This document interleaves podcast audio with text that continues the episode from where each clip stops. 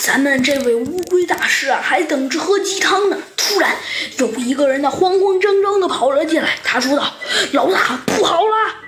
啊，何事那么惊慌失措？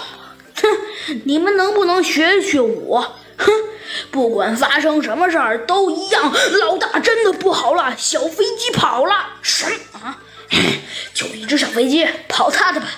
反正只要那老大那两个人也跑了。啥？咱们好像咱们这位乌龟大师啊，还真没料到还会有这件事发生。都跑了，老大，看来追是没戏了，都已经跑远了。好，让他们跑了吧。这回我的老大，哎，可轻饶不了我。啊，对了，小子们，看来现在只有一个办法了。咱们去跟他们那种特种部队拼了！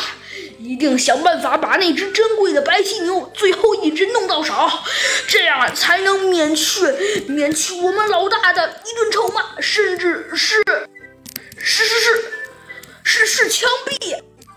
呃，老大，我可不想被枪毙啊！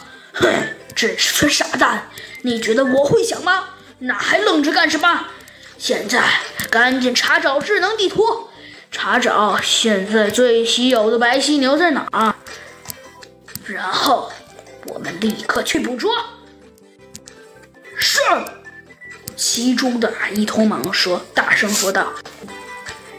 但是啊，他们却万万没有想到，呵呵，猴子警长微微一笑，偷偷的趴在旁边的草堆里说道：“这群家伙还真是笨。”没想到我假装的弄了几个脚印，他们居然还真相信我们走远了。猴子警长说道：“很好，就这样，我倒要看看我们跟踪你能跟踪到你们要